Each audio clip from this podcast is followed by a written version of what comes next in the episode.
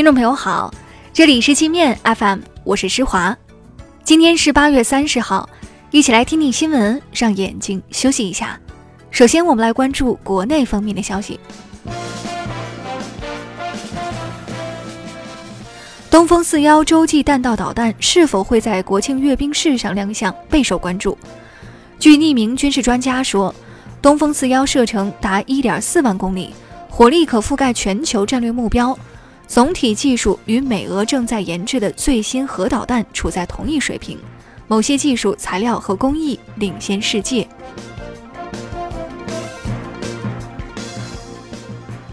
乱港头目黄之锋今早被香港警方拘捕，警方指控其涉嫌煽动暴乱等三项犯罪。黄之锋是美国搞乱香港的马前卒之一，曾在香港暴乱期间多次密会美国特工。另一港独组织头目陈浩天昨天在香港机场被拘，陈当天计划搭乘飞机前往东京。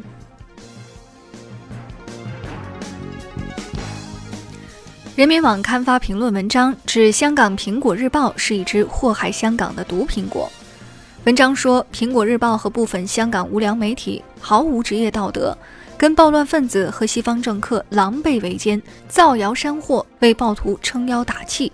已沦为祸国乱港势力的爪牙。上海缩短临港新片区居转户年限，符合一定工作年限并承诺落户后继续在新片区工作两年以上的人才，居转户年限由七年缩短为五年；符合重点产业布局的核心人才，居转户年限由七年缩短为三年。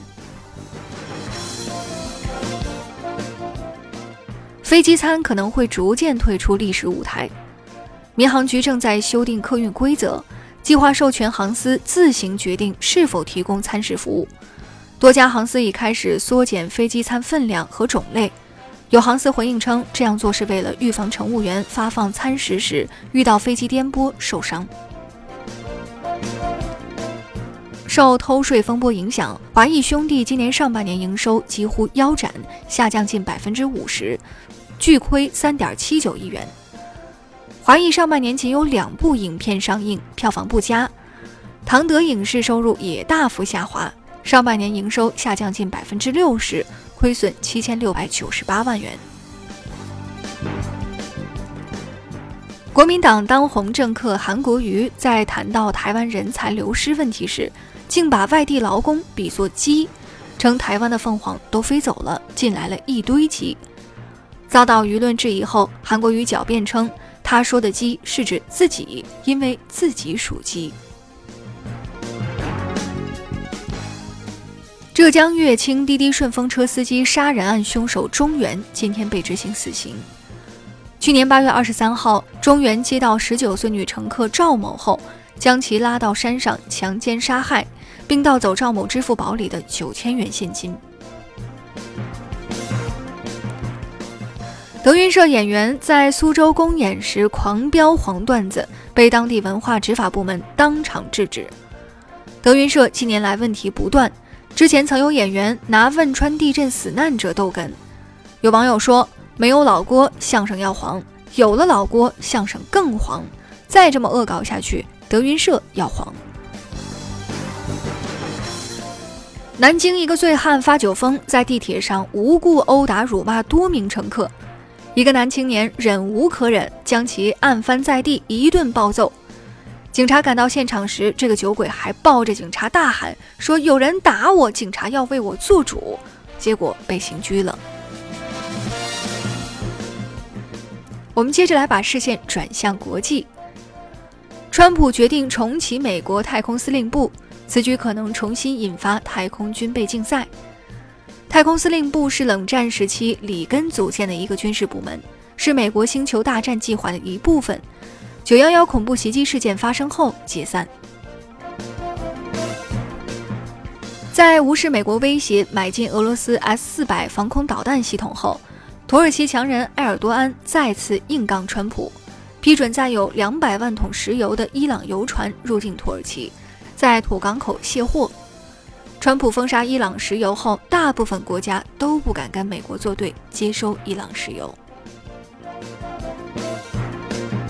美国稀土独苗企业 MP 材料公司 CEO 罗森塔尔说：“如果中国打出稀土牌，全世界都会害怕。”罗森塔尔称，美国正在努力打造稀土产业链，但如今拥有的产品只是稀土矿，无法分离成稀土元素。如果不把这些矿送到中国精炼，就没有任何商业价值。澳大利亚水果再次遭人恶搞。消费者在澳洲多个超市的草莓里发现了钉子和螺丝，还在葡萄干里找到剃须刀刀片。澳洲去年曾出现过草莓藏针事件，有人吃了藏有针头的草莓被扎伤住院。巴基斯坦总理府拖欠电费四百一十万卢比，约合人民币二十五万，遭多次催款仍未缴费。电力公司发出最后通牒，称再不交钱就断电。孟加拉国最高法院命令政府将“处女”一词从结婚证上删除，替换成“未婚”。